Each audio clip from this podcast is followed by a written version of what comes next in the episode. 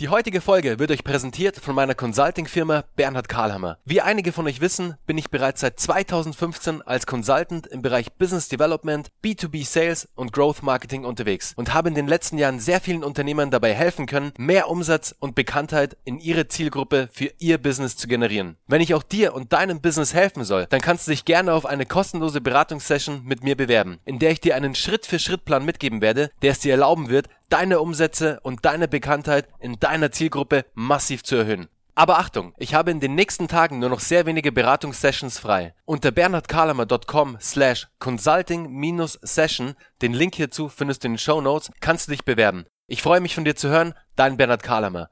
Und jetzt geht's weiter mit der neuen Folge von We Hustle Radio. Viel Spaß!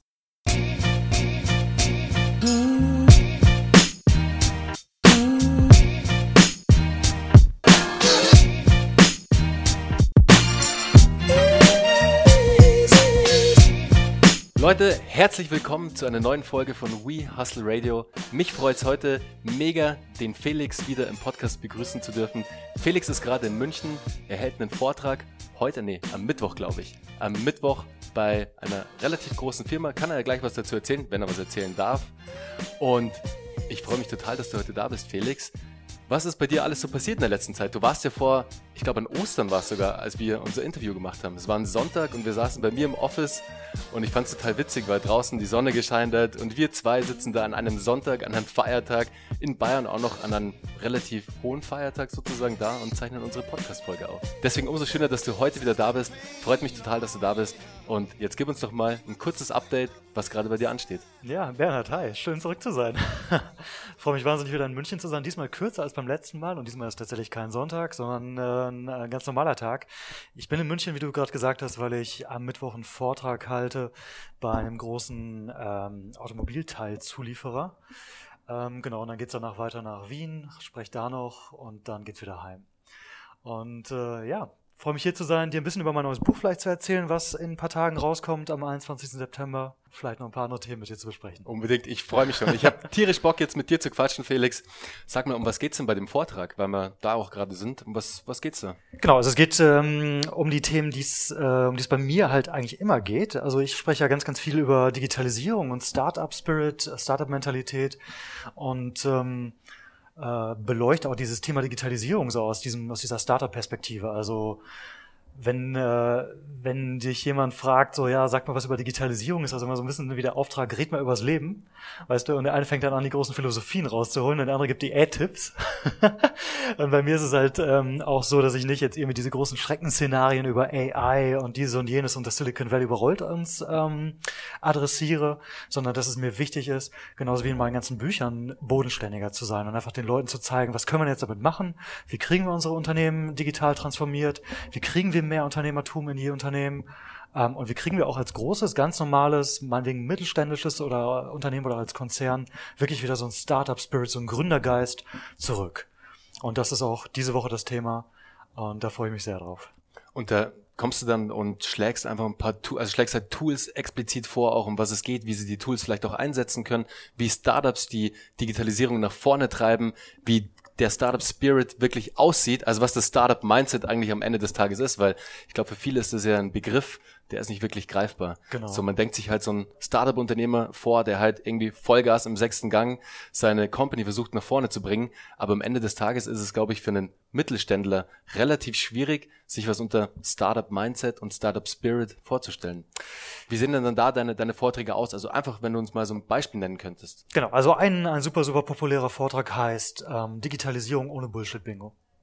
Und ähm, ich glaube, er ist auch deswegen so populär und deswegen habe ich ihn tatsächlich auch so genannt, weil das eine Erfahrung ist, die viele Leute machen. Sie werden einfach von diesem Digitalisierungsbla vollgeschmissen, bis in die Ohren bluten. Und dann haben sie das 29. Mal Disruption und äh, Sustainable Innovation gehört, aber sie wissen einfach nicht, was zu tun ist. Und ähm, die Frage, die ja auch berechtigt ist, was hat denn jetzt ein Startup irgendwie mit so einem bayerischen Mittelständler zu tun?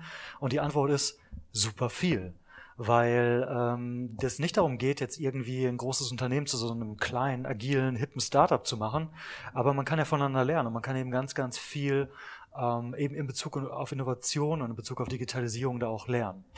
Und ähm, Und du hast gerade was ganz, ganz Wichtiges gesagt. Es geht auch gar nicht so sehr um Tools, also wie, wie benutze ich jetzt äh, Slack oder so. Das ist gar nicht der das, Klassiker. Gar nicht das Thema.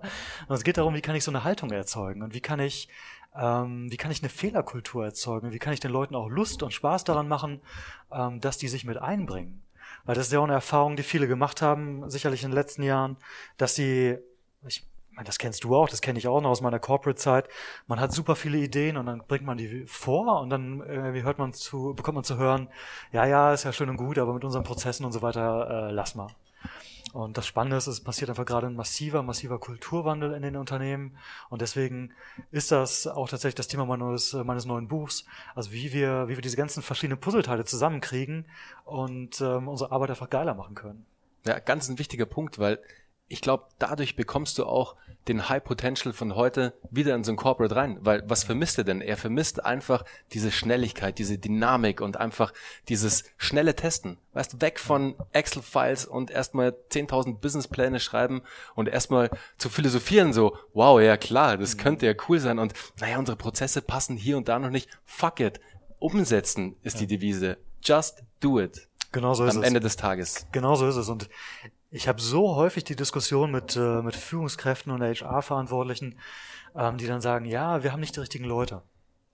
Und ich sage immer, ja, aber hey, stell dir mal zwei Versicherungsunternehmen vor.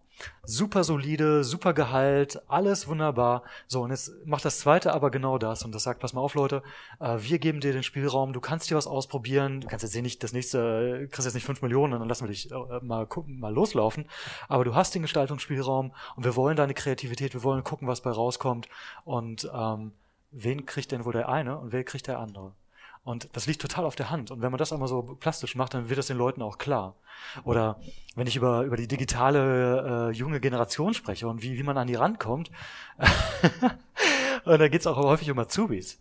Und die, es gibt halt wirklich viele Unternehmen und ich kann das auch verstehen, die dann irgendwie noch auf so alten Kanälen suchen, so dem, dem Tagblatt, dem, dem Stadtanzeiger. Und ich sag dann immer, was denkst du denn, wen, zum Geier liest wen du bekommst?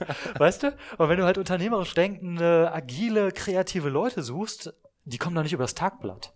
Und das sind gerade die, wo dann irgendwie der, der Großonkel oder der Vater oder die Oma gesagt hat, hier, guck mal, die, die suchen Azubis. Und was macht Aber der angehende Azubi? Er sagt, mm, nee, danke. Ja, oder es ist dann gerade der, der, der den Arsch nicht hochgekriegt hat, der den, den Onkel oder die Oma braucht, die mit dem Tagblatt ankommt. Also. Ganz genau. Und ja. wo kriegst du den, wo findest du die? bei Instagram, in der Story zum Beispiel. Mach eine 15 Sekunden Ad für die Instagram Story und du hast sofort die Attention von einem möglichen neuen Azubi von genau. deiner Company. Es muss halt authentisch sein, aber muss halt trotzdem auf den richtigen Kanälen unterwegs sein. Ganz also, genau. Ja. Und deshalb ist es so wichtig, dass genau die Unternehmen, ob es jetzt ein Mittelständler ist, ob es eine Agentur vielleicht ist, wer auch immer, gut, die Agenturen, die kennen sich da schon besser aus. Bleiben wir bei, beim Mittelständler, dass sie wissen, wo sich ihre Zielgruppe, und am Ende des Tages ist die Zielgruppe der Azubi, wo der sich rumtreibt, genau wo, so der, wo der rumhängt den ganzen Tag. Und dann ist es ja eigentlich ganz einfach am Ende des Tages. Oder was machen die dann? Ja klar, die sind auf Instagram, die sind auf Facebook, die sind wo auch immer unterwegs, wo halt auch ihre Freunde abhängen und wo sie halt ihre Erlebnisse teilen. Ja. Deswegen, so schwer ist es am Ende des Tages nicht. Lieber Mittelständler, solltest du zuhören, ist es wirklich sehr, sehr einfach. Man muss nur weg von den alten Prozessen, weg von den alten Denkmustern und einfach so wie seine junge Zielgruppe denken. Und da hast du was Lustiges gerade angesprochen, Felix, weil ich glaube, vorletzte Woche oder letzte Woche sogar, nee, vorletzte Woche, war der Christoph Grimm von der Signal Iduna bei mir im Podcast. Mhm. Und es war echt stark, weil da haben wir das Ganze mal ein bisschen umgedreht. Und da war es nicht, was Startups, was Unternehmen von Startups lernen können, sondern was Startups von Unternehmen lernen mhm. können. Weil es auch ein super spannender Punkt ist. Weißt du, weil das große Unternehmen, das Corporate, war ja auch mal klein. Und die haben natürlich sehr, sehr viel auf diesem Weg gelernt. Und wenn du jetzt ein Startup hast, das skaliert und irgendwann brauchst du halt auch bestimmte Prozesse. Das ist ganz klar. Das, das ist eine spannende Verknüpfung. Das Thema ist halt nur, dass wenn du dir die Frage stellst, was würde, was würde ein Siemens, was würde, was weiß ich, was für ein Firmengründer tun, dann ist das häufig leider schon sehr lange her. Und der, der Startup Spirit, dieser Gründergeist, der ist mit Sicherheit noch im Unternehmen. Bloß, das ist genau der, der Anknüpfungspunkt, wo ich reinkomme und sage, hey, ihr habt das. Ähm, und jetzt führt euch das mal wieder vor Augen, weil genau das, so wie haben wir denn skaliert von, äh, von der Dampfmaschine zum nächsten, äh, ist halt nicht mehr wirklich vorhanden. Genau, aber super spannendes Thema und man kann auf jeden Fall die beiden Welten gehören zusammen und es ist nicht äh, nur ähm, nicht nur in eine Richtung, dass irgendwie so die Information und so weiter von den coolen zu den weniger coolen irgendwie so fließt, überspitzt gesagt, sondern es ist ein super ähm, super wichtiger Austausch, Austausch auf einer Ebene. Im Endeffekt ist es ja dann auch ganz easy. du brauchst einen Jetzt bleiben wir mal bei dem Mittelständler und liebe Zuhörer, wir springen gleich weiter, keine Sorge, wir beißen uns jetzt hier nicht fest. Aber um das kurz abzuschließen, du holst dir für den digitalen Bereich vielleicht einen Mentor, vielleicht einen Coach, vielleicht wen auch immer, ist egal. Aber jemand, der einfach den Gedanken des Empowering Leadership reinbringt, weißt du, der da ist mit seinem Wissen aus der digitalen Szene, der vielleicht 15, 15 Jahre Erfahrung hat in der Startup-Szene und einfach sein, seine ganzen Learnings, seine ganzen Insights weitergibt an die Mitarbeiter, die das Ganze dann peu à peu umsetzen können. Mhm. Was, was ich immer sage, und das ist jetzt wirklich der letzte Gedanke dazu, was ich immer äh, in meinen Vorträgen den Leuten mit auf den Weg gebe, ist, dass wenn sie Führungskräfte sind oder vielleicht mal irgendwann werden, dass sie sich darüber bewusst sein müssen, dass sie Gatekeeper sind. So, die sind diejenigen, die Informationen durchlassen oder es nicht tun, die Handlungen ermöglichen oder es nicht tun. Und jede Führungskraft im Unternehmen hat genau diese Rolle, auch wenn sie sich darüber vielleicht nicht bewusst ist. Und ähm, das ist eine Riesenverantwortung. Und da kann ich ganz, ganz viel möglich machen oder ich kann ganz, ganz viel tot machen. Da hast du absolut recht. Und ich glaube, jede Führungskraft und auch du, liebe Führungskraft, wenn du gerade zuhörst, du bekommst ganz oft Anfragen von jungen Companies noch von jungen Startups, die gerne ihr Produkt, vielleicht eine Software, vielleicht auch irgendwas anderes, ein Tool bei euch im Unternehmen platzieren würden. Und vielleicht hast du das ein oder andere Mal auch die Mail nicht geöffnet oder das Ganze nicht weitergegeben, weil du dir dachtest, puh, ist ein bisschen mehr Arbeit oder es erzeugt jetzt wieder irgendwie die Prozesse müssen umgedacht werden und es ist einfach Aufwand. Klar, es ist immer Aufwand am Ende des Tages, aber es bewegt was. Und es kann so viel bewegen, dass die Digitalisierung bei dir einfach mit vollen Schritt vorangeht. Deswegen nicht zu schnell Anfragen abschmettern, auch wenn es manchmal nervig ist. Trotzdem anhören, immer anhören ist immer das Beste und den Startup-Gründer auch zu Wort kommen lassen, weil vielleicht verändert es wirklich viel in eurem Unternehmen. So ist es. Und jetzt zu deinem Buch, Felix. Erzähl uns mal was über dein neues Buch. Genau, das neue Buch kommt am 21. September raus und es wird in gewisser Weise der Nachfolger vom Vier-Stunden-Startup. Ähm, das Vier-Stunden-Startup ist ja im Februar 2016 rausgekommen und ähm, es hat mich von den Beinen geholt, dass es äh, auf die Bestsellerlisten eingestiegen ist. Und es hat mich noch mehr und holt mich immer noch von den Beinen, dass es da immer noch ist. Weißt du, das ist jetzt über zweieinhalb Jahre her und es ist immer noch in Top 20. Ähm, Spiegel, Bestseller Wirtschaft, Handelsblatt, äh, Bestseller, Manager Magazin, Bestseller. Und ich weiß nicht, was noch alles. Und das ist total krass. Ähm, und das Krasse daran ist, mh, weil die eigentliche Antwort oder die eigentliche Aussage davon ist, es gibt so viele Leute, die frustriert in ihren Job sind und die, die einen Ausweg suchen. Und die eben nicht, genauso wie ich das ja auch damals nicht gemacht habe, sagen, naja, wisst ihr was, ich kündige jetzt und dann, dann gucke ich mal weiter und dann, äh, dann wird mir schon was einfallen, sondern die halt auch äh, eine Verantwortung tragen für ihre Familie, für sich selbst und so weiter. Aber die trotzdem aus dieser Nummer nicht rauskommen, dass ihre normalen Jobs irgendwie wie so ein Gefängnis sind und die wollen was machen. Und ähm, wie gesagt, das holt mich immer noch von den Beinen und das, äh, ich hoffe, dass die Idee der Vier-Stunden-Startups und des, des Nebenbusinesses noch viel, viel größer wird und ganz, für ganz, ganz viele ähm, der Ausweg aus dem Hamsterrad ist. Ähm, Im neuen Buch geht es aber eben darum, weil das hat auch Nachteile. Ähm, und das sind eben auch Nachteile, die ich aus eigener Erfahrung kenne, dass du zum Beispiel halt vier Stunden obendrauf packst, so jeden Tag. Ähm, oder vielleicht sogar mehr. Und du bist halt nach Feierabend da, du arbeitest für dein Business, du bist sonntags, arbeitest an deinem Business, äh, samstags, du bist halt die ganze Zeit dran. Und wenn du Pech hast, also wenn es gut läuft, wird das mega erfolgreich. Wenn es so mittel läuft, hast du immer noch viel gelernt.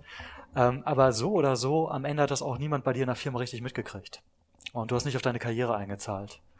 Und das neue Buch heißt Das Ende der dummen Arbeit.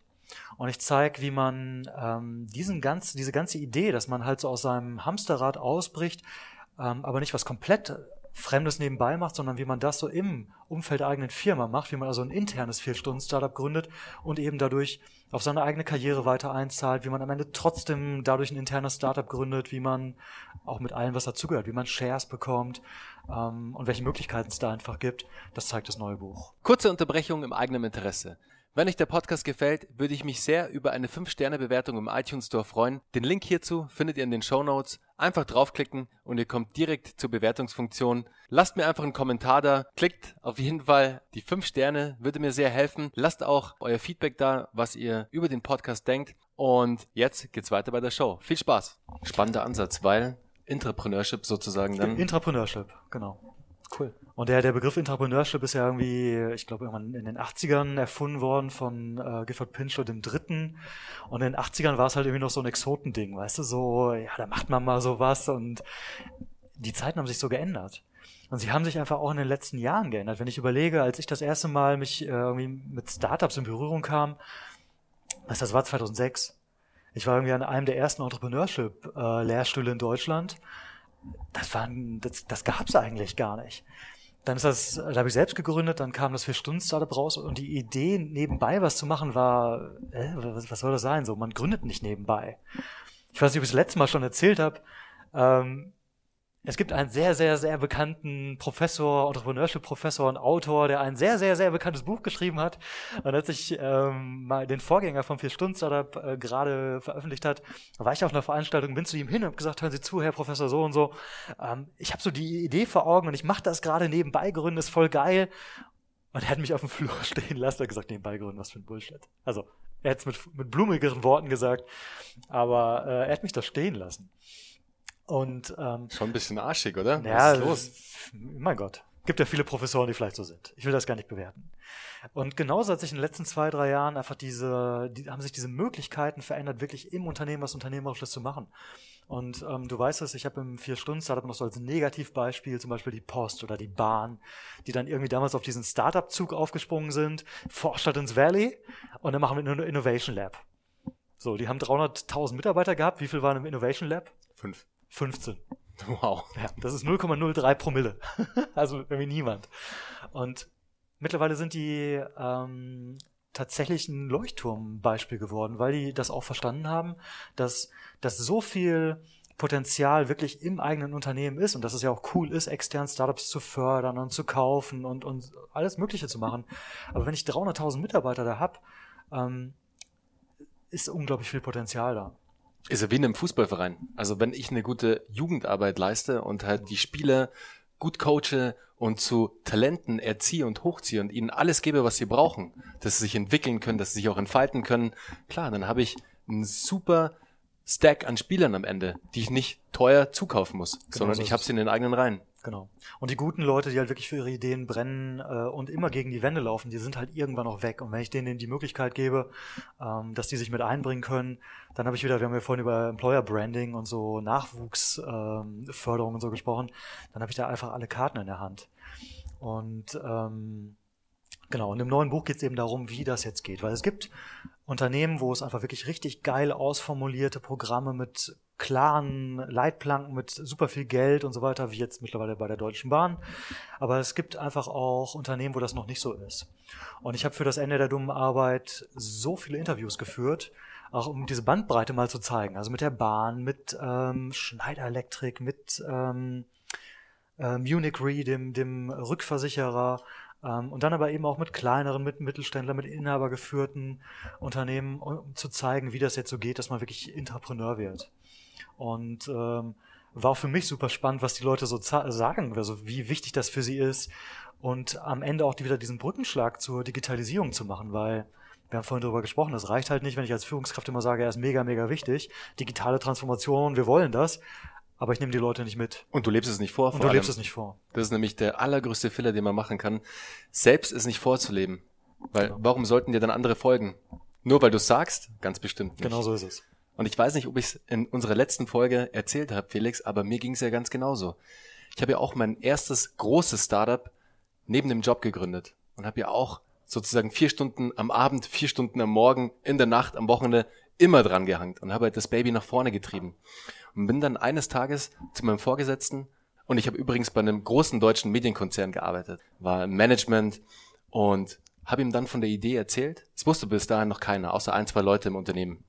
Und er fand die Idee super. Er meinte, wow, okay, ein Kollege von mir macht auch so was ähnliches, könnte ich euch zusammenbringen?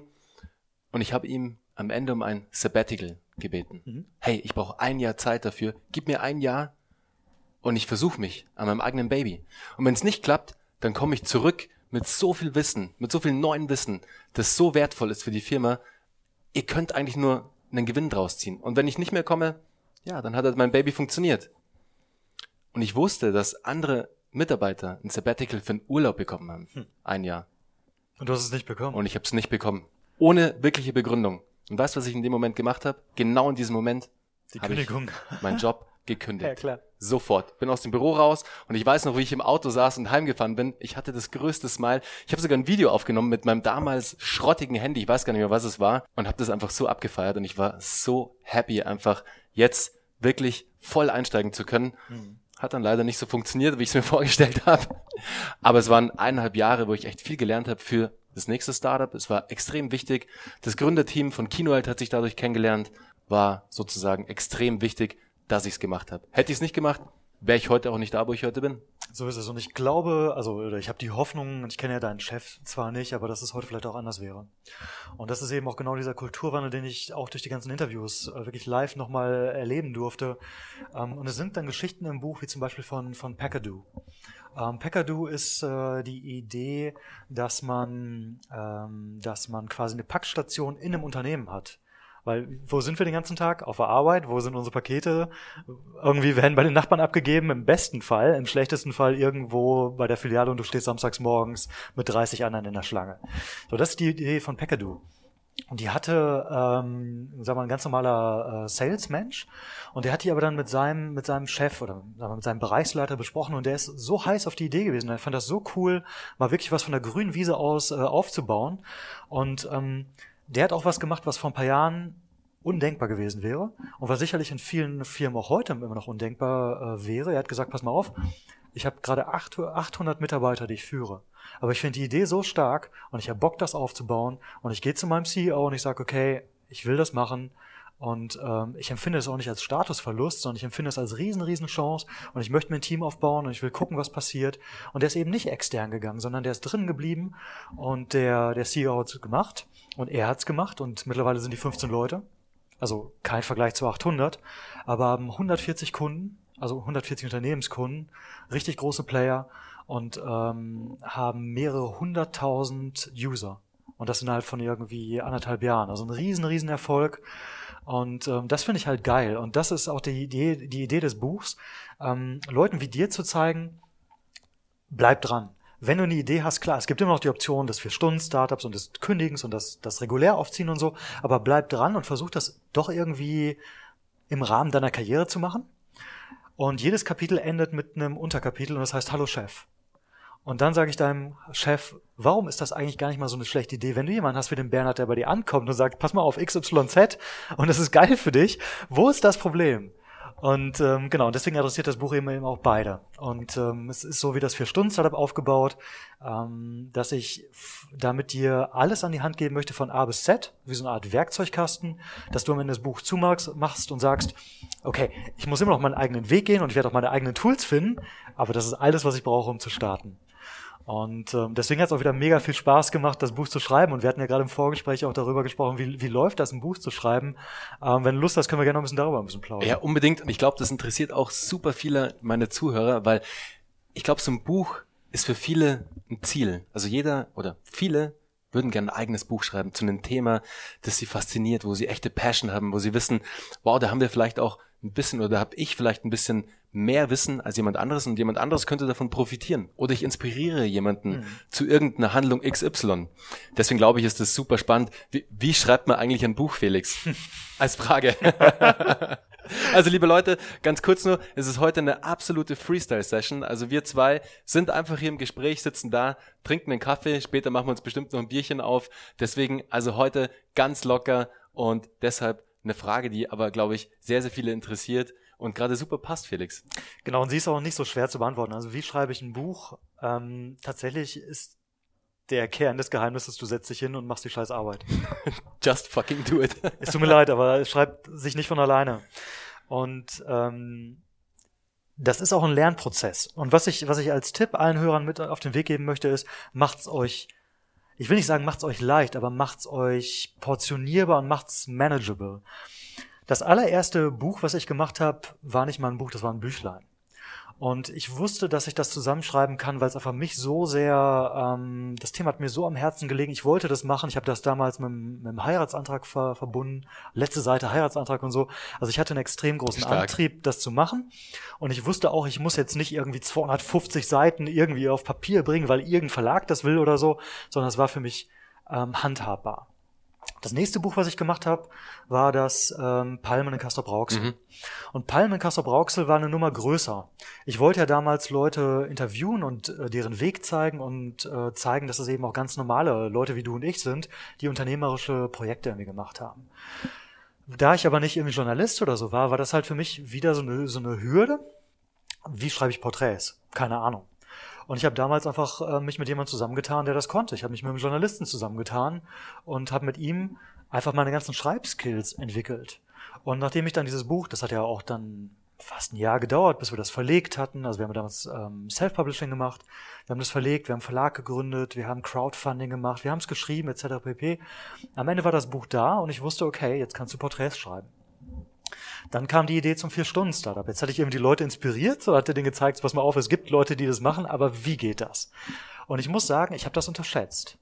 Denn wenn du ähm, portioniert irgendwie so 10, 12 oder 15 Porträts schreibst, dann ist das nicht so der 250 Seiten Spannungsbogen, wo du den Leser irgendwie mitnimmst von Seite 1 und am Ende irgendwo ausspuckst und der soll da auch sein, wo du ihn haben willst. Das heißt, äh, das heißt als ich dann mich hingesetzt habe und das Vier-Stunden-Startup geschrieben habe, habe ich wirklich zwei Monate lang wie ein Verrückter geschrieben, geschrieben, geschrieben. Ich hatte zwei Kapitel fertig, habe sie an den Verlag geschickt und der hat gesagt, ja, das liest sich toll, du kannst schreiben, Daumen hoch. Aber das ist doch gar nicht das, was du sagen willst.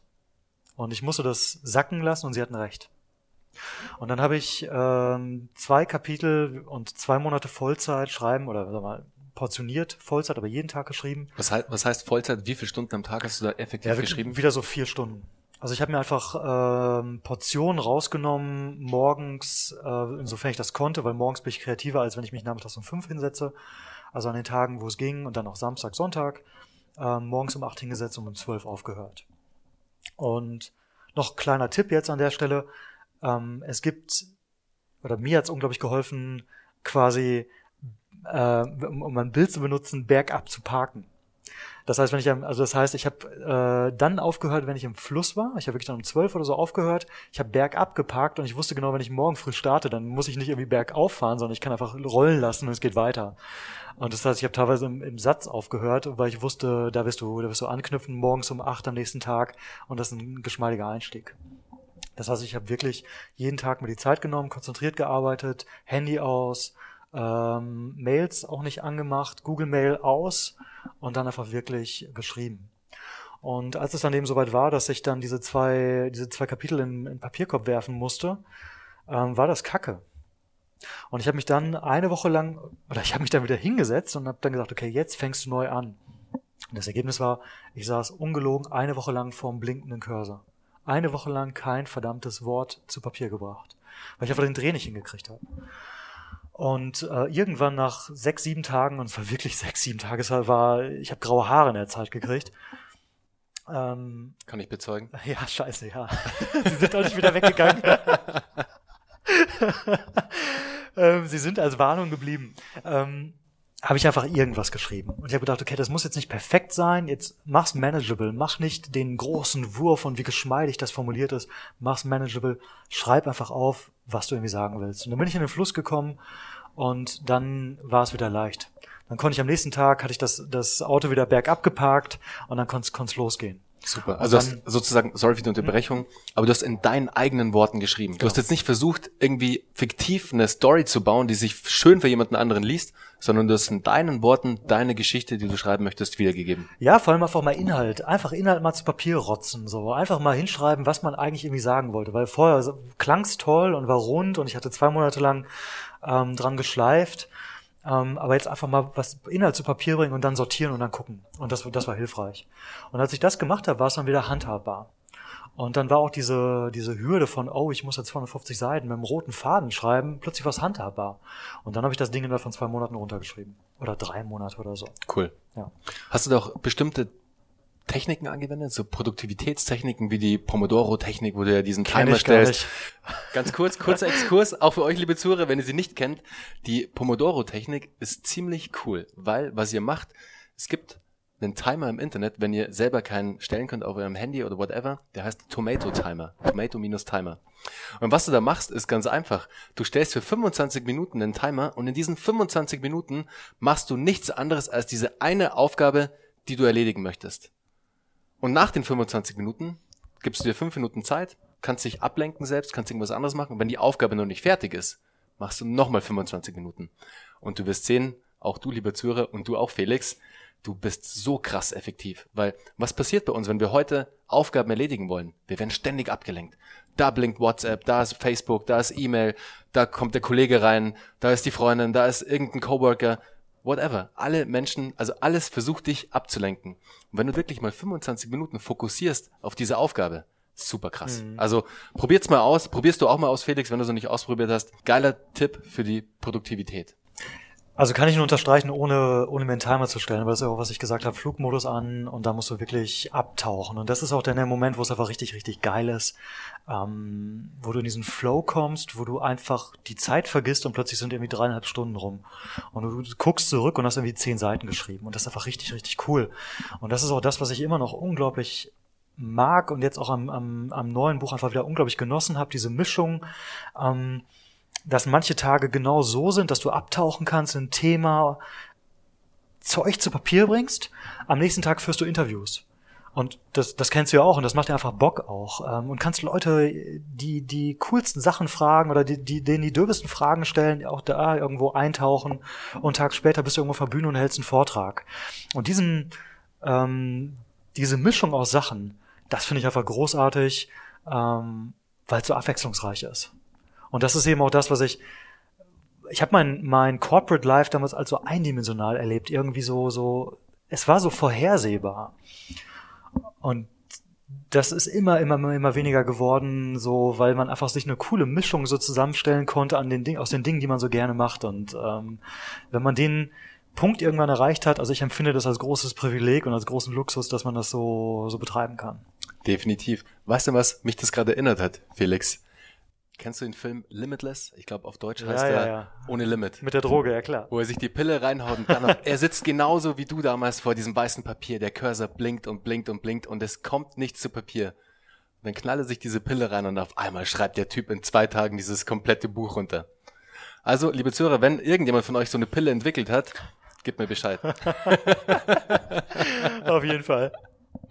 Cool, Felix. Ja, mega spannend. Also ich find's einfach super inspirierend, wie du das Thema Buch angehst oder angegangen bist, jetzt auch für dein neues Buch und ich bin mir sicher, da werden noch ein paar weitere folgen, weil du, glaube ich, auch da für dich deine Passion gefunden hast, da auch wirklich was niederzuschreiben, Inspiration für andere weiterzugeben, auch Motivation vor allem anderen zu geben ist ein super spannendes Ding, das einen auch selbst mega erfüllt, glaube ich. Auch wenn du jetzt auf der Bühne stehst und da das Ganze, auch deine Learnings, die du da gesammelt hast, weitergeben kannst. Und da hocken diese Menschen, die in der Corporate-Welt unterwegs sind und da oben steht jemand wie du, der sie einfach inspiriert und ihnen zeigt so, hey, warte mal, das geht auch anders. Und das Spannende ist, du hast ja dann sehr direktes Feedback. Also das ist ja auch das Spannende, wenn du mal ein Buch schreibst ähm, und dann kriegst du die ersten Amazon-Rezensionen und du merkst, ob das funktioniert oder für wen das funktioniert und für wen auch nicht. Ähm, es ist zum Beispiel beim Vier-Stunden-Startup so, dass es eigentlich nur zwei Lager gibt. Es gibt die, die sagen, boah, mega, mega geil, danke, dass du das zusammengeschrieben hast. Und das sind die, die an der Stelle stehen, wo ich auch war. Und dann gibt's die, die sagen, boah, das bringt mir irgendwie gar nichts, weil ich einfach schon viel weiter bin. Und das ist auch okay. Für den ist das dann auch nicht. Ähm, und das erlebst du aber erst, wenn es halt raus ist. Und dann kannst du auch nicht dann, das würde für mich auch keinen Sinn ergeben, das Buch umzuschreiben oder irgendwas, weil es ist halt für eine bestimmte Zielgruppe. Wenn du einen Vortrag hältst, ähm, das kennst du vielleicht ja auch aus eigener Erfahrung, dann hast du irgendwie 500 Leute vor dir sitzen, du hast ein sehr direktes Feedback, du siehst sofort, ob das funktioniert und gerade auch wenn du einen neuen Vortrag aufbaust, dann ist es wie beim Buch, du triffst die allerbesten Annahmen darüber, was gut funktioniert, was als Content gut funktioniert, was eine starke Botschaft hat aber auf der Bühne merkst du direkt, ob es funktioniert oder nicht. Und ähm, ist nochmal ein ganz anderes Arbeiten und macht auch super Spaß. Ist genauso wie im Sales. Da hast du auch ja, die genau. direkte Antwort auf dein Tun. Ja. Ist genauso. Du denkst, oh, ich habe den geilsten Pitch ever und ich glaube, da draußen sind gerade ein paar Zuhörer, die im Sales unterwegs sind. Da werdet ihr jetzt mit mir fühlen. Und du denkst, du hast den Mega-Pitch und du machst alle platt damit. Und dann kriegst du, Map, die erste Absage vom ersten Kunden. Du denkst dir, oh shit, aber dann ist eben die Aufgabe, lernen draus. Genau. Und das ist ja das Gute. Du, du hast dann eben auch die Chance daraus zu lernen. Ganz genau. Nicht 5000 Exemplare schon gedruckt sind, äh, sondern kannst du sehr, sehr schnell wieder umsetzen. Ja, ja, cool. Felix, weißt du was? Ich habe gerade eine neue Business-Idee. Und zwar, ich bringe einen digitalen Kurs raus, How to Write a Best-Selling Book mit Felix Plötz. Be my guest, können wir gerne machen. Ich wurde auch, ich wurde auch wirklich so häufig darauf angesprochen, ob ich nicht einen vier Stunden Startup Online-Kurs machen will. Ähm, mir fehlt einfach die Zeit. Also ich bin Fan von sowas, ich habe da mega Bock drauf, aber irgendwie hat sich das einfach nicht ergeben. Also wenn gibt es einen Markt, Proof of Concept, drückt mal auf Like, wenn ihr sowas wollt. Ja, das, dann, würde, das würde mich jetzt auch interessieren. Dann machen wir das. Ja, sehr cool. Dann Deal, drauf schlagen wir ein. Zack. Sehr cool. Alright, liebe Leute, ich habe mit Felix vorher besprochen, wir machen heute eine Folge mit 30 Minuten. Ich weiß, ihr hört am liebsten 30 Minuten lange Folgen, das habe ich nämlich aus meinen Statistiken rausgelesen. Und alles, was länger ist, droppt ihr mir leider immer dann so ein bisschen raus. Verstehe ich auch. Ich habe auch nicht immer die Zeit der Welt oder ich vergesse es dann einfach weiterzuhören. Deswegen haben wir uns für heute vorgenommen, wir machen eine 30 Minuten Folge und ich glaube, die ist cool geworden. Wir haben coole Insights von Felix mitbekommen, wie man ein Buch schreibt, wie man an einem Buch sitzt. Viele Dinge zu Felix neuem Buch, viele wichtige Punkte, auch zum Thema Digitalisierung, zum Thema Startup Spirit und wie du den Startup Spirit in einem Corporate Unternehmen einsetzen kannst und nutzen kannst, weil, liebe Führungskräfte und Corporates, die Startups da draußen sind nicht eure Feinde. Ganz im Gegenteil. Die würden sehr gerne mit euch zusammenarbeiten, wenn sie im B2B-Bereich unterwegs sind und schließt einfach Freundschaft, nutzt die Produkte der Startups und ihr werdet sehen, die Digitalisierung treibt sich in eurem Unternehmen auch voran. Und vor allem holt euch die richtigen Leute on board oder noch viel besser, erzieht eure eigenen Leute richtig zum Thema Digitalisierung und dann läuft alles rund. Felix, ich sag danke und ich würde sagen, wir machen uns jetzt ein Bierchen auf und setzen uns noch ein bisschen raus in die Sonne, ja, die scheint sogar noch. Das würde ich, das würde ich sagen, machen wir. Und ich äh, würde gerne noch hinzufügen, ähm, wir haben gerade darüber gesprochen, man weiß nie so richtig, was, was gut ankommt und so weiter. Wenn euch da draußen die Themen interessieren, Buch schreiben, ähm, Vorträge halten, äh, das Leben eines Keynote-Speakers, alles was dazu gehört, ich weiß nicht, ob euch das interessiert, aber schreibt es in die Kommentare, weil wir sehen uns sicherlich nochmal wieder. Definitiv. Und dann können wir auch da nochmal ein bisschen mehr drauf eingehen, ähm, wenn es für euch interessant ist. Also liebe Leute, ihr habt den Felix gehört, liked diesen Beitrag, schreibt einen Kommentar, wenn euch das Thema interessiert dann treffen Felix und ich uns definitiv nochmal und zeichnen eine richtig geile Folge zum Thema auf. Also, mich hat's gefreut, dass ihr heute wieder am Start wart. Und Felix, ich würde sagen, jetzt machen wir einen Abflug. So sieht's aus. Ciao, ciao. Ciao.